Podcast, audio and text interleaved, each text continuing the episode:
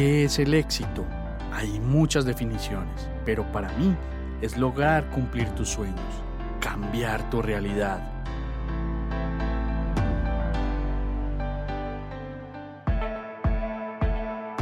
Te quiero mostrar cómo yo y otras personas hemos logrado nuestro propio éxito. Conocerás de primera mano qué hemos hecho para llegar donde estamos, nuestros hábitos, nuestros pensamientos, nuestros pilares e incluso nuestros miedos. Alguna vez alguien me dijo, escucha atentamente a las personas de éxito y mira lo que hacen que tú no haces. Y esto cambió mi vida para siempre.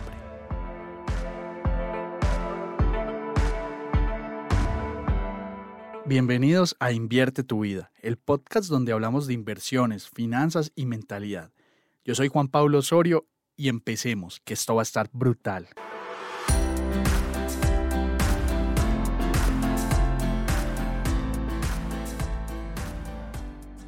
Una tarjeta de crédito. Qué desgracia. Muchas personas todavía no le creen al tema de las tarjetas. Muchas personas incluso todavía no le creen al banco.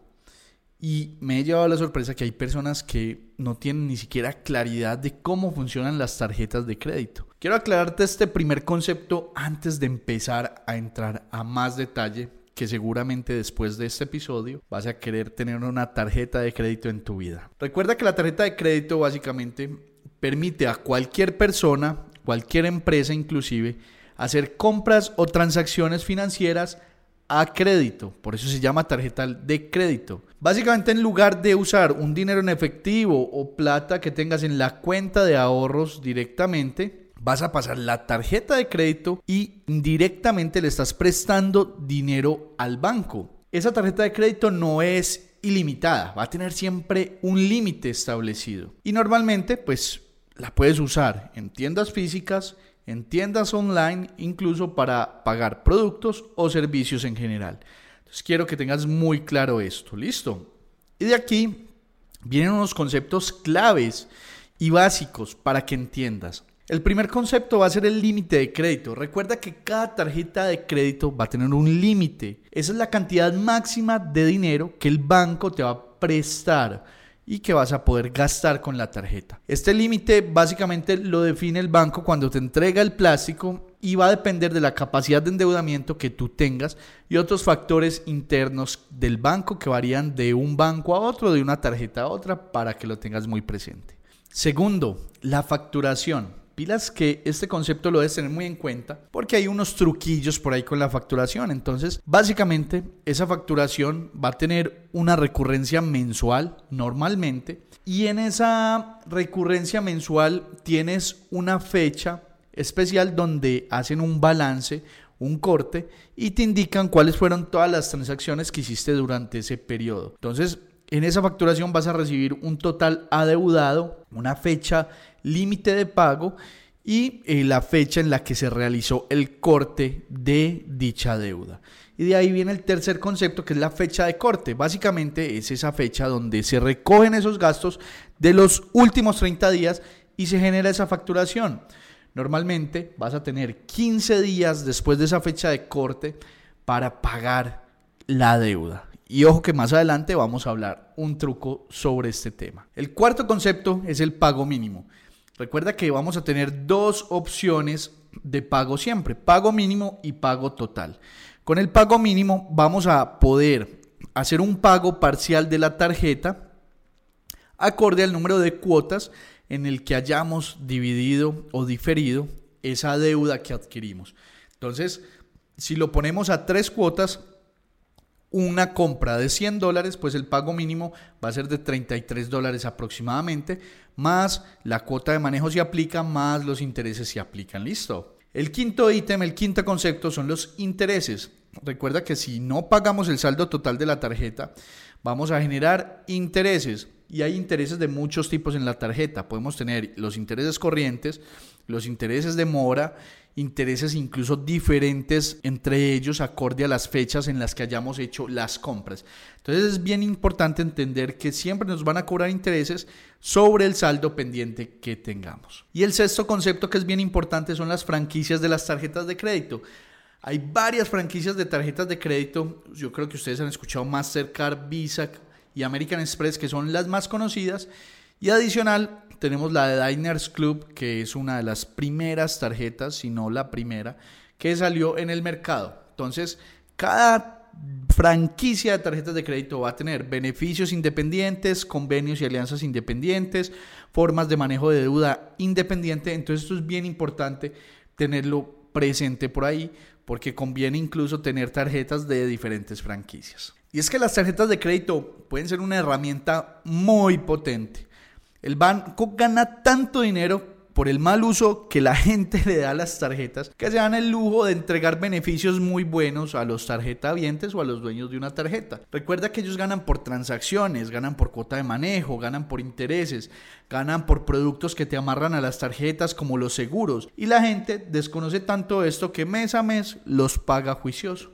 Pero después de esto te vas a dar cuenta que vas a aprender a usarla de forma correcta para aprovechar al máximo los beneficios tan increíbles que tenemos con las tarjetas de crédito. Entonces pilas pues que te voy a explicar la forma correcta de utilizarla. Y vamos con el punto número uno.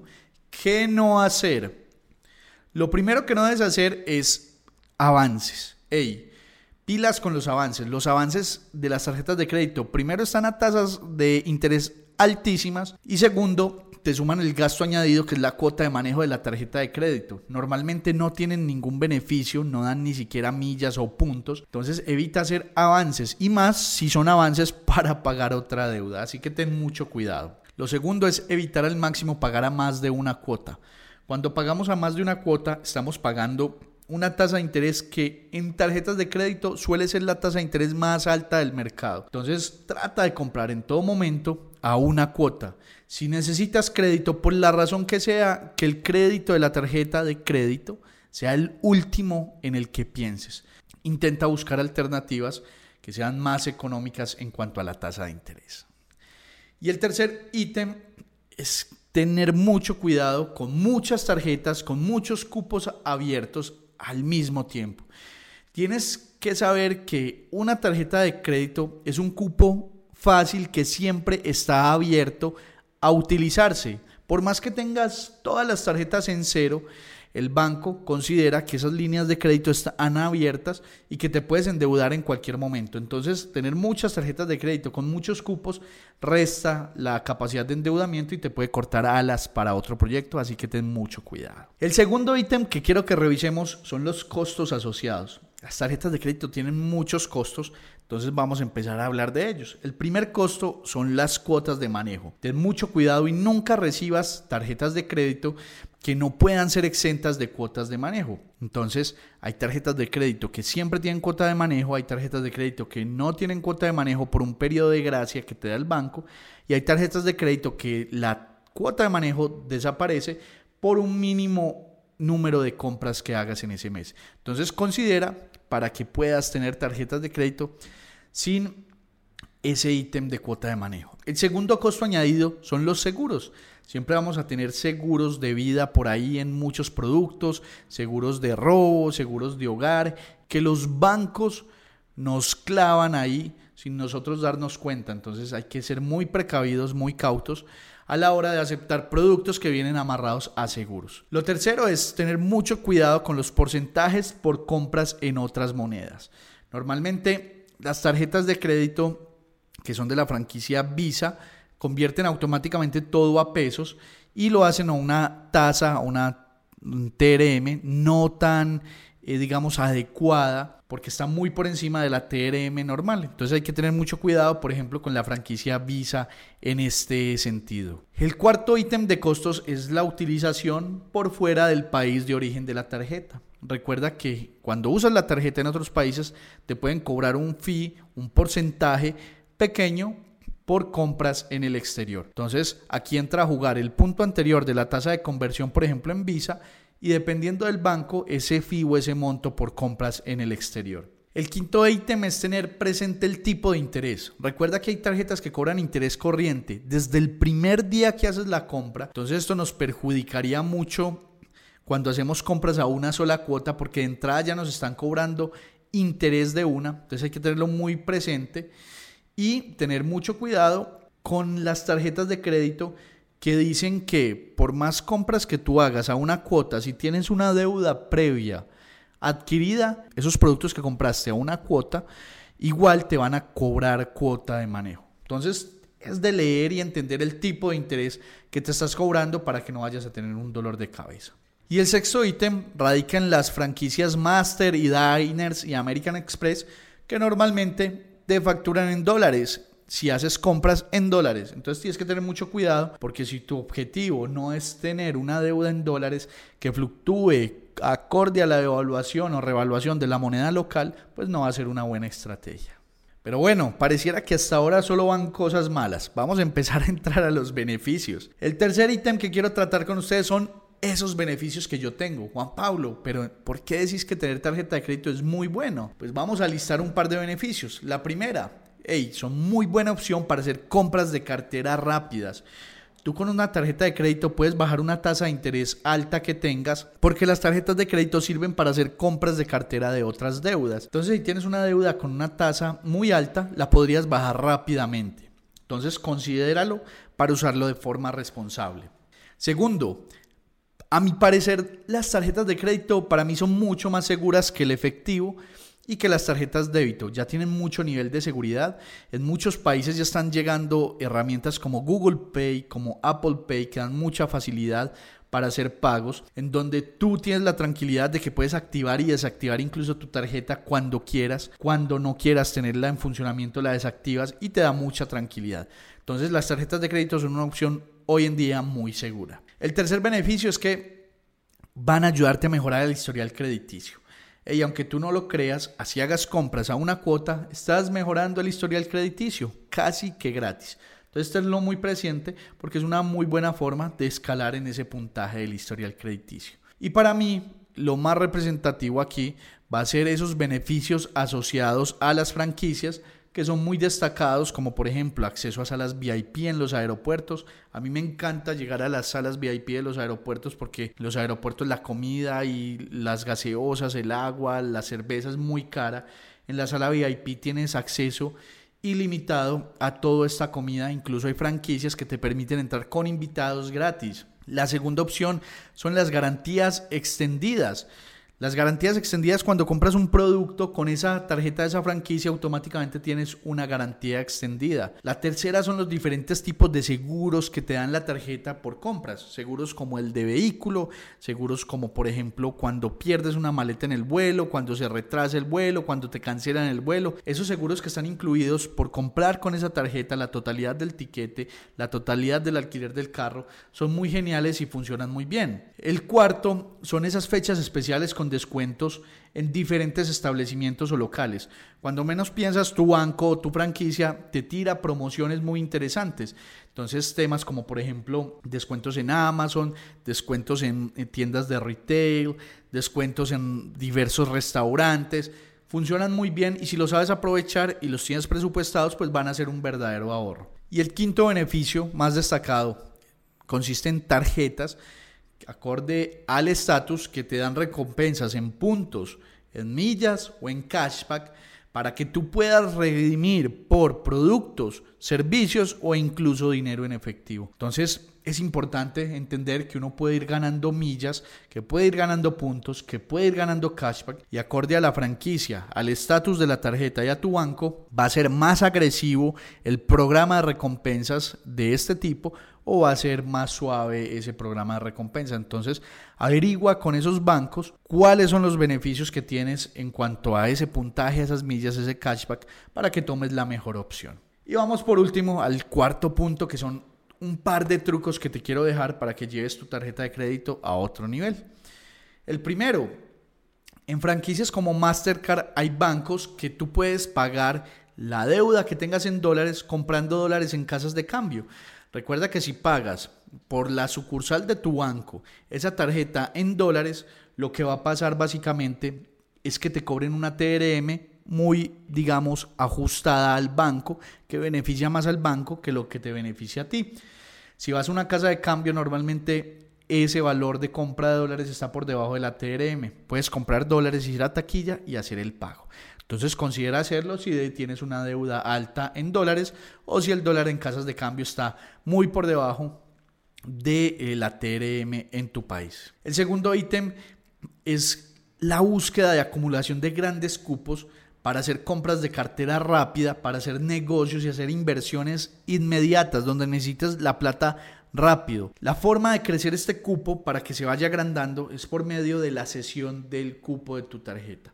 Si a ti te llaman a ofrecer una tarjeta de crédito nueva, di que no quieres esa tarjeta, pero que te añadan el cupo a la tarjeta que tú ya tienes, a la tarjeta que ya existe. Si te ofrecen un crédito libre inversión, di que ese dinero te lo metan al cupo de la tarjeta de crédito. Estoy seguro que el banco te va a hacer el favor porque a ellos les sirve. El asesor se va a sentir contento porque logró la venta y tú vas a empezar a crecer tu cupo. Solo hazlo si eres responsable a la hora de manejar la tarjeta de crédito.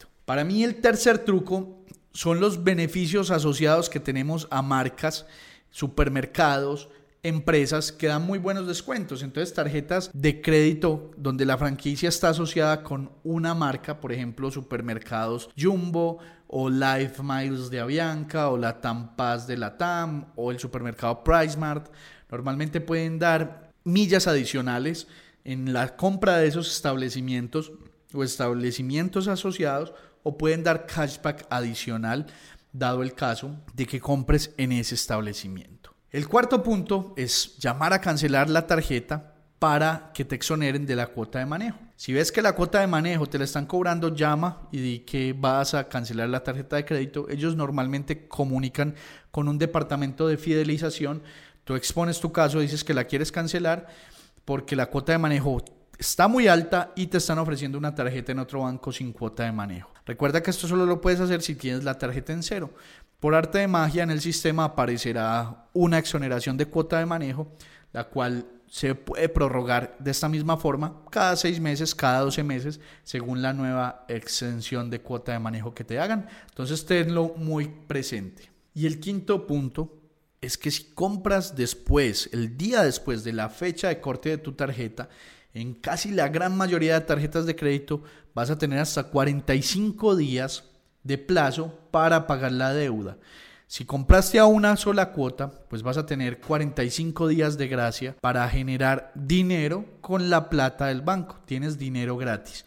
Manéjalo con mucha responsabilidad que te puede ser muy, muy útil. Para finalizar, si me preguntaran, Juan Pablo, ¿qué tarjetas de crédito tienes tú? Yo me modero y me mesuro mucho con las tarjetas de crédito, eh, buscando en todo momento ser responsable con los plásticos. Entonces, tenemos una Bancolombia Mastercard, miren bien, un banco, una franquicia y el estatus es Black. Entonces esta me permite hacer compras en dólares y hacer pagos con dinero de las casas de cambio y me permite acceso a salas VIP. Por otro lado tengo Scotiabank Colpatria pero esta es Visa, entonces fíjense, banco diferente, franquicia diferente, y está en convenio con Live Miles, lo cual eh, me da más puntaje, más millas, con lo cual yo normalmente canjeo o redimo por tiquetes aéreos, entonces me sirve un montón. Y por último, tenemos una tarjeta eh, internacional de Bank of America, esta es una Mastercard, la cual me da cashback y cuando la saqué en Estados Unidos me dieron un cash reward de 200 dólares por comprar 2.000 dólares. Entonces es una tarjeta que tiene unos beneficios muy interesantes y es una tarjeta de entrada en Estados Unidos para empezar a mejorar el score FICO, que así se llama en ese país. Entonces es bien importante no llenarse de tarjetas. Miren que yo solo tengo dos en Colombia, una en el exterior. Son de franquicias diferentes, son de bancos diferentes, y hay una con alianza eh, a un programa que a mí me interesa mucho de Lifeminds. Entonces tengan muy presentes estos tips, estos consejos y estas recomendaciones y recuerda que invertir es para todos. Nos vemos.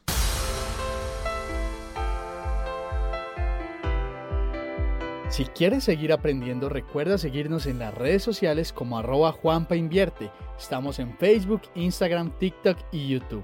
Ahí te responderemos todas las dudas y preguntas que tengas. Siempre estamos dispuestos a ayudar. Nos vemos ahí.